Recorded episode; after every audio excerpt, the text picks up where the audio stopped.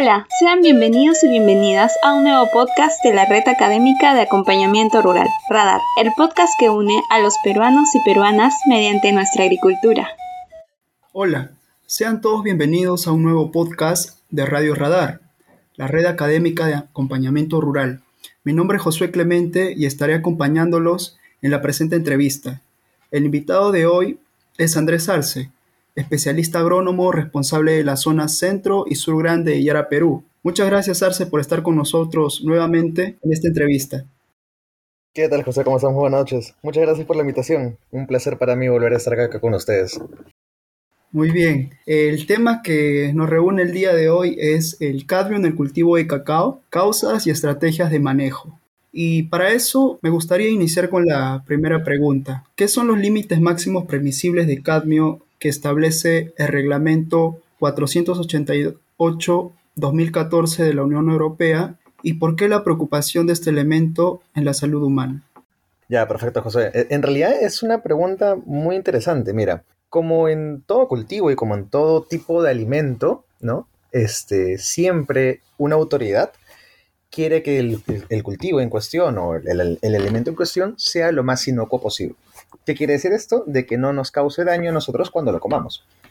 Entonces, el detalle con el elemento del cadmio es de que es un elemento tóxico para muchos seres vivos. En realidad es un metal pesado bastante tóxico.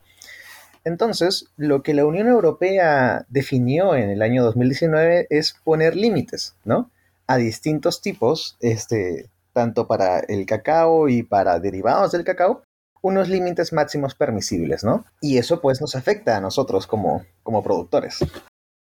El reglamento eh, inició en el 2014, pero esto de aquí eh, se empezó a aplicar a partir del primero de enero del 2019. Exactamente.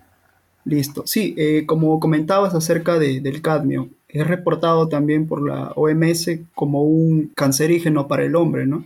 De ahí también que viene la, la preocupación en estos últimos años con respecto a este metal pesado. Así es. En base a eso, te plantearía la siguiente pregunta, ¿no? ¿Cuáles han sido las consecuencias eh, de la aplicación de este reglamento en el Perú? Ya, mira, para poder entender bien las consecuencias del reglamento, tenemos que entender un poco cómo es la cadena de procesamiento del cacao, ¿no? Y qué es lo que nos dice la ley. Entonces, les voy a decir algunas cifras, ¿no? Este, que de todas formas la, podría, la pueden encontrar en internet, voy a hacer acá dos distinciones eh, claves, ¿no? La primera es, es el límite del cadmio en cacao en polvo, ¿sí? Que es de 0.6 ppm, o que es lo mismo de decir 0.6 miligramos por cada kilogramo de, de cacao en polvo. Y aparte de esto, hay otros límites para ya los productos derivados. Este, y eso lo fraccionan por chocolates, ¿no? por concentraciones en, sí de chocolate. Entonces, por ejemplo, para un chocolate que tiene menos de 50% de cacao, el límite máximo es 0.3 ppm. Y para un chocolate que tiene más del 50% de cacao, el límite máximo es 0.8 ppm de cadmio. Entonces, ¿cómo eso nos afecta y cómo es la cadena de, los derivados del cacao? Dicho en, en simple, ¿no? Todos los granos de cacao se les hace un proceso y se transforman en licor de cacao. ¿Ya? Y de este licor de cacao se pueden sacar dos grandes cosas. Uno que es el polvo del cacao y el otro que es la manteca del cacao. ¿Y por qué es importante esto? Porque, para bien o para mal, ¿ya? todo el cadmio se acumula en el polvo de cacao, no en la manteca. Entonces, ¿qué quiere decir esto? De que si el límite máximo en el polvo de cacao es de 0.6 ppm, el contenido de cacao que debe haber tanto en el licor y, por, por consecuencia, en el grano, no puede ser superior a 0.3, porque se concentra. Eh, también hay reportes ¿no? que mencionan que eh, este reglamento eh, es una amenaza potencial para el sustento de muchos pequeños agricultores, especialmente para aquellos de América Latina y el Caribe y en particular para aquellos que producen cacao fino de aroma, ¿no? comúnmente utilizado para los productos con un alto contenido de cacao. Exactamente. O sea, ¿qué, ¿qué, es lo que pasa? Si se hace muestreos de granos de cacao y se analiza el contenido de cadmio, La mayoría de esos niveles van a estar entre un rango de 0.3 a 1 ppm. O sea, más o menos que el 80-90% de las muestras tomadas van a estar dentro de este rango. Con este rango, ya, esa es la parte muy curiosa, con este rango sí se pueden hacer chocolate. Ahí es, un tema de, jugar con las concentraciones de, de licor de cacao y el porcentaje final, ¿no? Por ejemplo, si queremos hacer un chocolate de 85% o de 70%, la gran mayoría del, cacao peruano sirve para eso, entra por temas de límites. Sí, así es. Eh, mencionar también que este reglamento establecido por la Unión Europea eh, no es para la materia prima, es decir, para los granos de cacao, sino es específicamente para chocolate, ¿sí? Chocolate, que este chocolate contiene eh, porcentaje de, masa de, cacao. En el reglamento, ¿no? Como bien mencionaba Arce, hay de 30%, 50%, y para cada uno de esos productos se establecen eh, los máximos de cadmio en el chocolate eh, en miligramo por cada kilogramo. Claro, pero el detalle es de que no solamente afecta tanto al chocolate, sino también afecta al polvo de cacao. Y al afectar al polvo, afecta indirectamente al grano. Entonces, si nosotros vemos, por ejemplo, las exportaciones de, cacao y sus derivados, la gran mayoría de estos, pues, es en, es en grano, ¿no? Entonces, sí nos afecta en tema de exportación de grano. Aunque la ley no afecta al grano, sí afecta al polvo. Y el polvo afecta al grano. Exacto, sí. Ahora, en términos prácticos, los compradores de cacao solicitan que las concentraciones de cadmio en grano se encuentren por debajo de 0.5 miligramos de cadmio por cada kilogramo de grano. Esto con el propósito que al utilizarse esta materia prima para la elaboración del chocolate, no se superen los límites que establece el reglamento. Te piden con menos de 0.5 ppm en lo que es grano, porque a las finales este, lo que ellos van a hacer es una mezcla entre este grano de cacao que tiene algo de cadmio, porque incluso con 0.5 ppm en grano no se cumple el reglamento de la ley, porque finalmente tendríamos en polvo un ppm, así que estamos por encima, ¿no? Nos piden menos de 0.5 de preferencia para que al momento de que ellos hagan las mezclas puedan llegar a un valor de polvo de 0.6, ¿no? Y eso nos afecta en precio y nos afecta en las exportaciones que hemos hecho. Mira, por ejemplo, ahí para que, para que te hagas una idea, nosotros antes exportábamos principalmente este, a Europa, ¿no? Digamos, en el 2015, antes de que se aplique esta ley, aproximadamente el 70% del grano de cacao se exportaba a Europa, ¿no? Y Europa paga bien.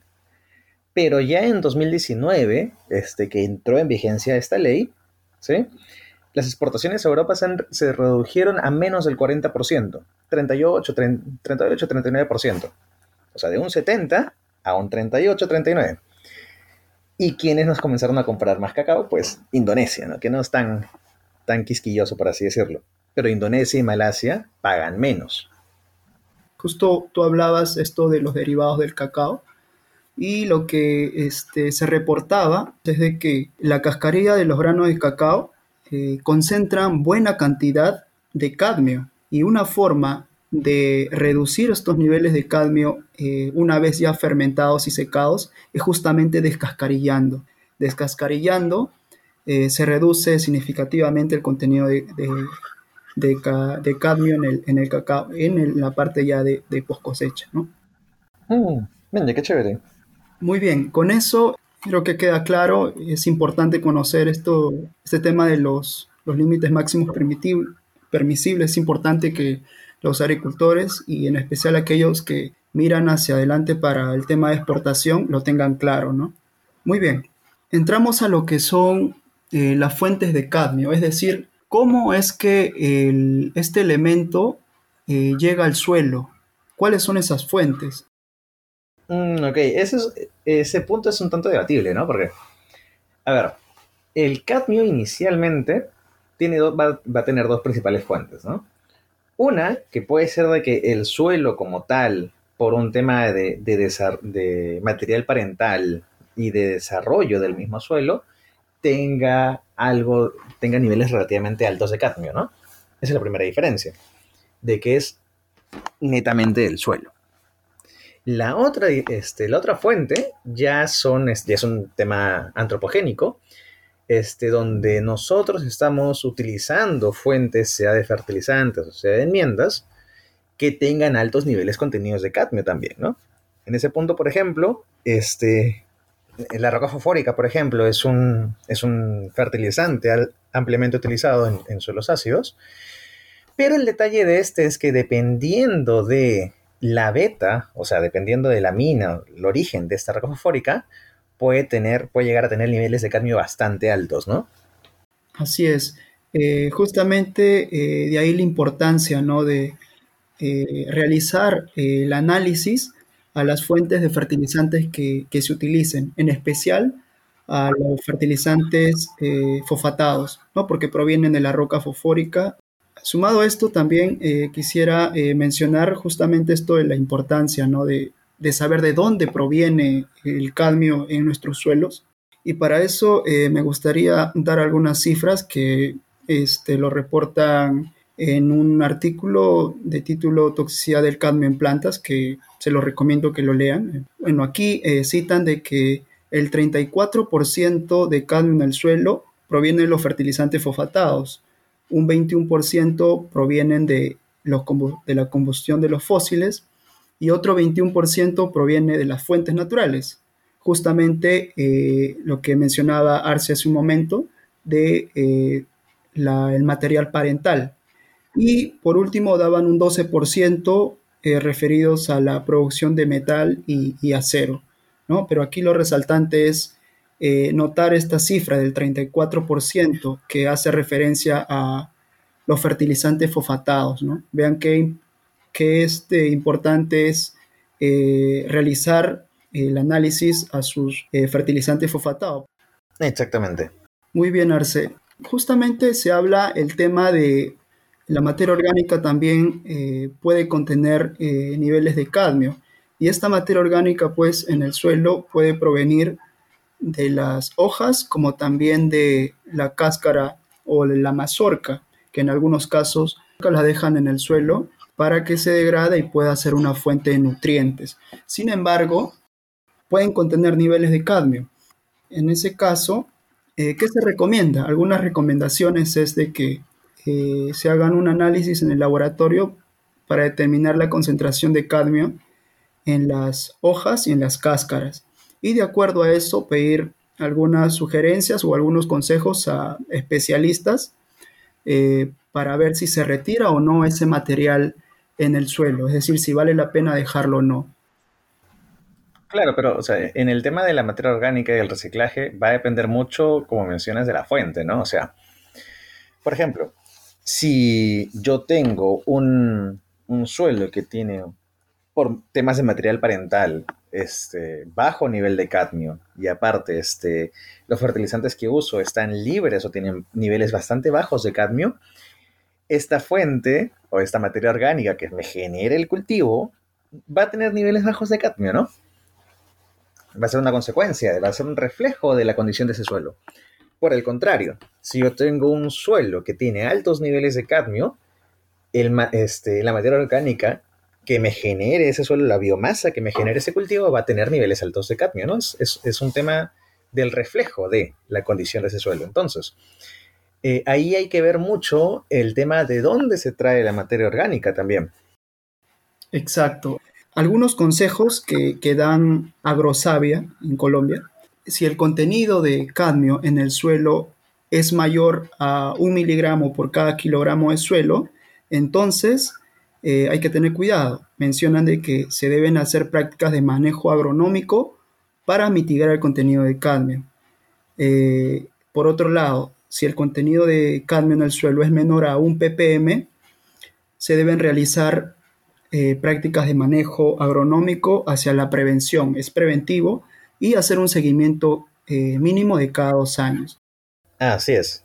bien, Arce, ahora que hemos hablado de este tema de las fuentes, vamos a pasar a tema de estrategias, ¿no? Si ya contamos con suelos eh, con altos contenidos de cadmio o queremos ir por el otro lado de forma preventiva, viene la pregunta, ¿no? ¿qué estrategias se conocen actualmente para reducir la absorción de cadmio en el suelo por los cultivos? Ya, bacán. Ese, en sí es un tema bastante amplio y bastante, bastante interesante.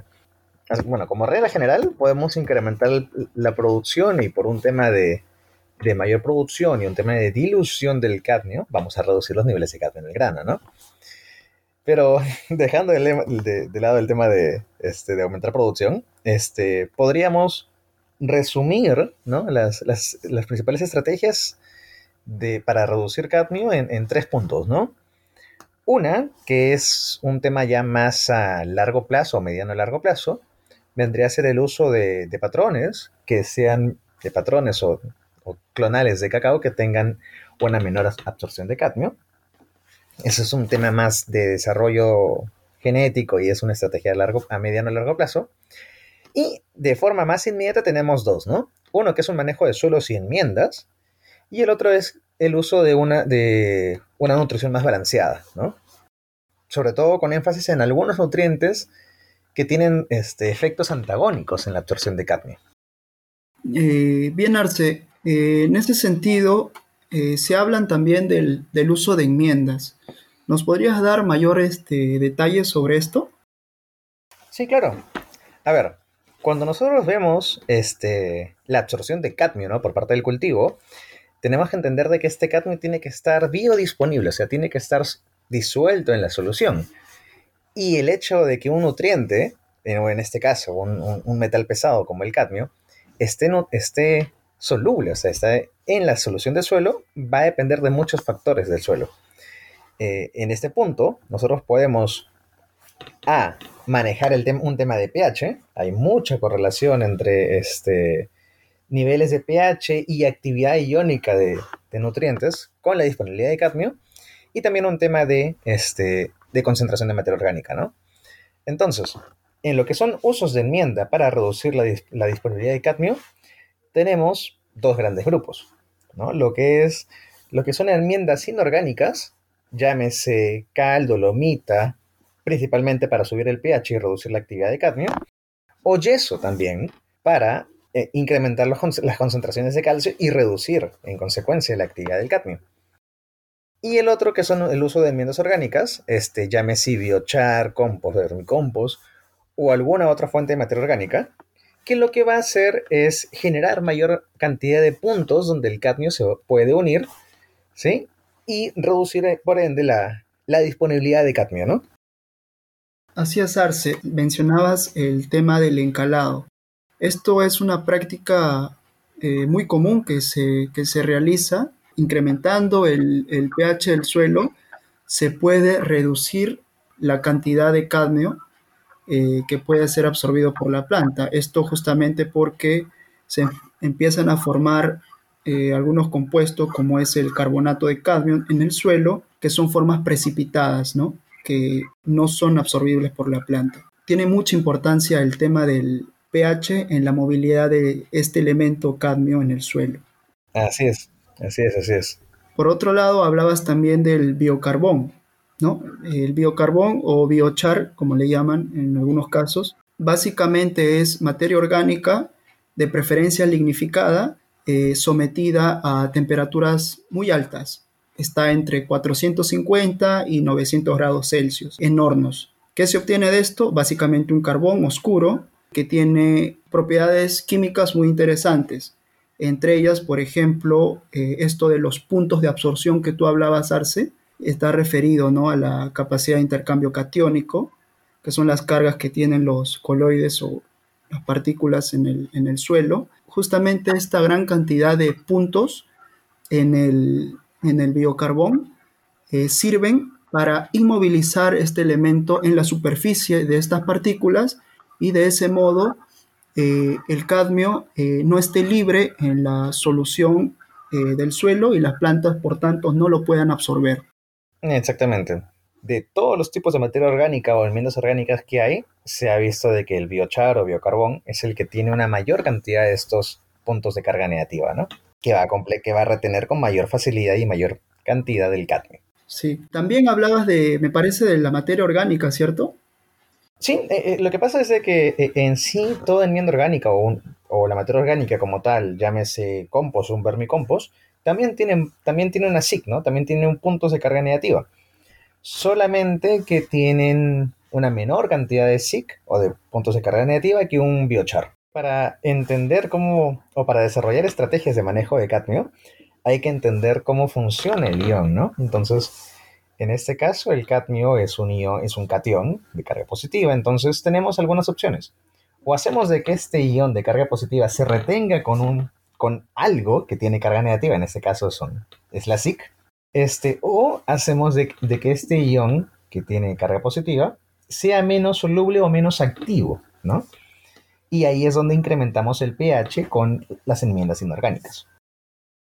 Ok, Arce, en ese sentido, viendo las bondades tanto de la materia orgánica y la cal, ¿sería válido hacer una mezcla de ambos e incorporarlo al suelo? Mm, bueno, eso en realidad es un punto debatible. Eh, en, general, cuando, veo, cuando vemos temas de, este, de aplicación de cal en, en suelos ácidos, al menos yo personalmente no lo estoy recomendando que se mezcle con la materia orgánica, sino que se aplique la cal directamente al suelo y si quieren hacer aplicaciones de materia orgánica, estas las hagan encima de. ¿Por qué la diferencia? Porque la idea es de que la cal, bueno, el chiste de la cal es de que te va a producir OHs, ¿no? Y esto te van a incrementar el pH. Entonces la idea es de que estos OHs que la cal te pueda producir y brindar reaccionen con el suelo y por ende incrementemos el pH de este. Si nosotros hacemos una mezcla de cal con materia orgánica, eh, esta cal va a reaccionar con la materia orgánica y se va a reducir la capacidad de incrementar el pH del suelo porque está reaccionando con la materia orgánica. Entonces ahí va a depender del enfoque. Si uno, por ejemplo, quiere hacer un enriquecimiento de la materia orgánica este, de calcio, lo puede hacer con yeso tranquilamente. ¿no? O si quiere hacer un enriquecimiento de fósforo, lo puede hacer con un superfosfato triple, por ejemplo. Si es que uno quiere enriquecer la materia orgánica. Ok, Arce, muy bien. También se habla del, empleo de microorganismos. Y ahí quisiera pasar a, mencionar la importancia que tienen eh, los hongos formadores de micorrizas arbusculares. En simple, eh, estos hongos lo que hacen es eh, asociarse con las raíces de las plantas, generan uniones y la planta le provee al hongo azúcares y el hongo le provee minerales a la planta. Es un mutuo beneficio que hay entre estos dos este, seres vivos. Ahora, se ha demostrado que estos hongos pueden eh, reducir los niveles de cadmio. Uno eh, de los géneros de estos hongos estudiados bastante es el género Glomus. Mencionan de que eh, pueden desarrollarse en, en áreas con altos niveles de estos elementos pesados, en este caso el cadmio, y eh, toleran, lo toleran bastante bien, justamente por la capacidad que tienen de reproducirse, ¿no? Se, se reproducen rápidamente, lo que favorece eh, su crecimiento y por tanto, ¿no? la conexión con las raíces de las plantas. Ahora, se preguntarán ustedes, ¿no? ¿Cómo es que el hongo eh, permite eh, una reducción de cadmio hacia la planta, hacia el grano, que es lo que a nosotros más nos interesa, que no llegue el cadmio al grano. Lo que mencionan es de que una vez el hongo absorbe eh, el contenido de cadmio en el suelo, lo integra en sus estructuras, lo integra en su cuerpo. Es decir, sirve como un filtro de ingreso del cadmio empieza a haber una reducción porque actúa como un filtro. Por otro lado, también mencionan de que eh, estos hongos liberan algunas sustancias en el suelo, como por ejemplo las glomalinas, que son algunos compuestos, eh, son como gomas, si así lo queremos decir, que lo que hacen es inmovilizar al cadmio en el suelo.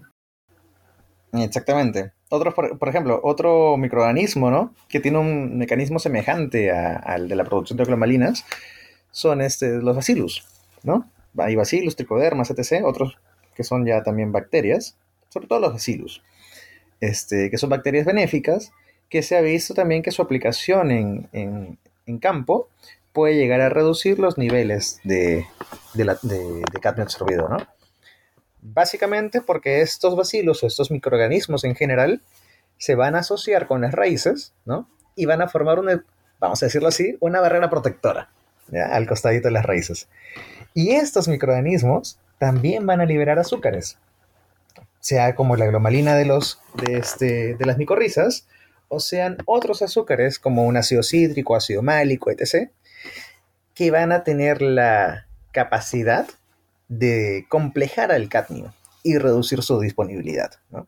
no es la función del microorganismo como tal, o sea, él no libera estos ácidos para complejar al cadmio, sino que lo hace de manera natural y al hacerlo forma una especie de película protectora ¿no? en las raíces este, contra el cadmio y así se reduce también la absorción de este.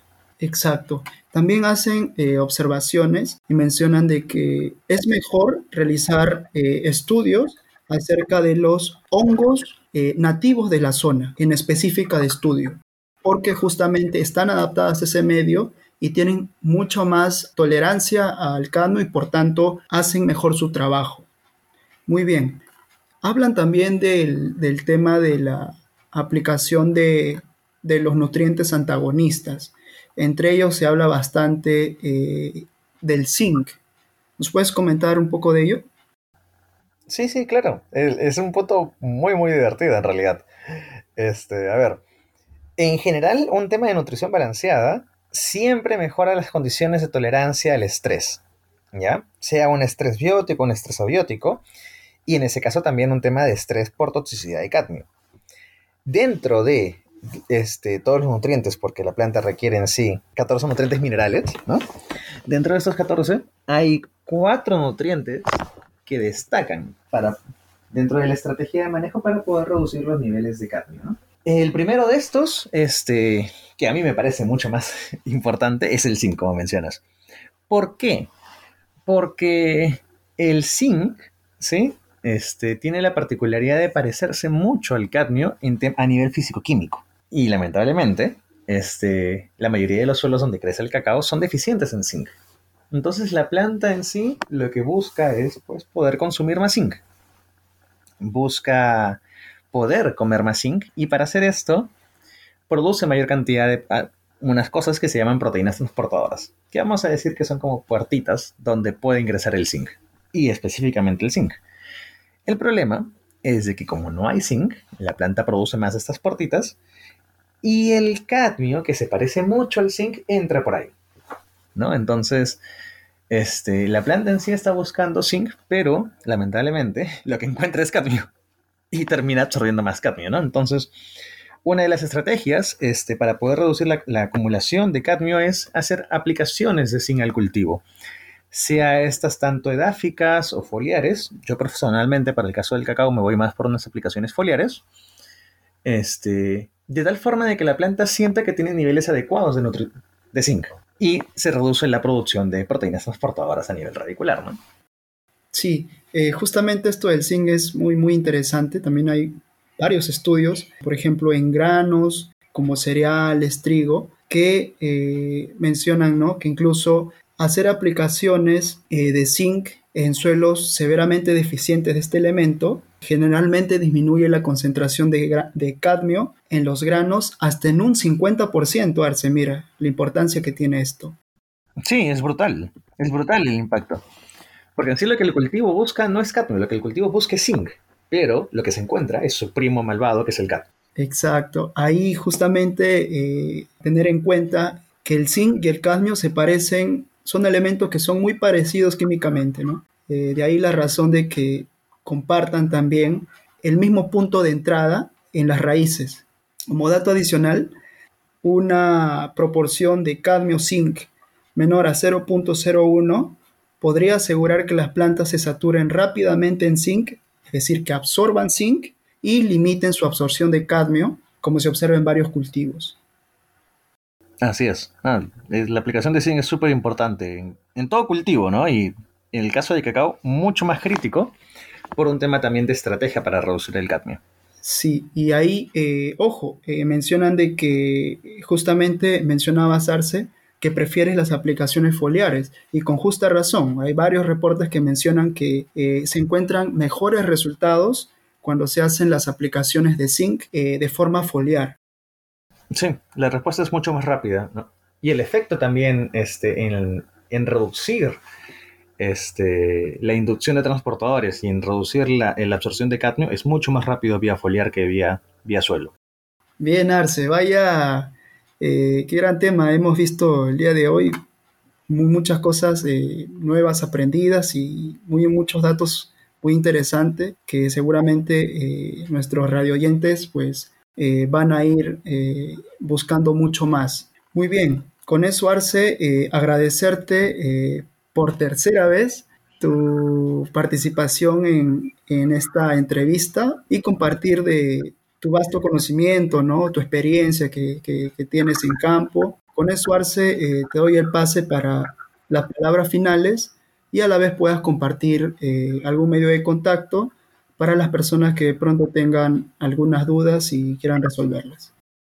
No, nada, José, muchas gracias por la invitación. Por, por mi parte, e, encantado, ¿no? De poder, este, de poder apoyar y de poder, este, contarles, ¿no? Un poco de lo poco que se ha aprendido en estos años de experiencia. Este, nada, invitarlos al, al resto de productores a que nos escuchen. Eh, ya veremos si, si sacamos otro, otro tema más adelante o no nada, cualquier cosa, eh, les recomiendo, por ejemplo, este, que busquen información de, de, nutrición balanceada de los cultivos. En este punto, Yara, que es la empresa donde trabajo, tiene vastísima experiencia, ¿no? Y cualquier cosa me pueden enviar un correo. Mi correo es andres.arce.yara.com. Bien, Arce. Con eso, eh, finalmente, muchas gracias a nuestros oyentes por acompañarnos en un nuevo podcast de Radio Radar. Sigamos siendo parte de esta red de apoyo rural en momentos tan complejos como los actuales, donde se necesita de la mayor solidaridad posible. Muchas gracias.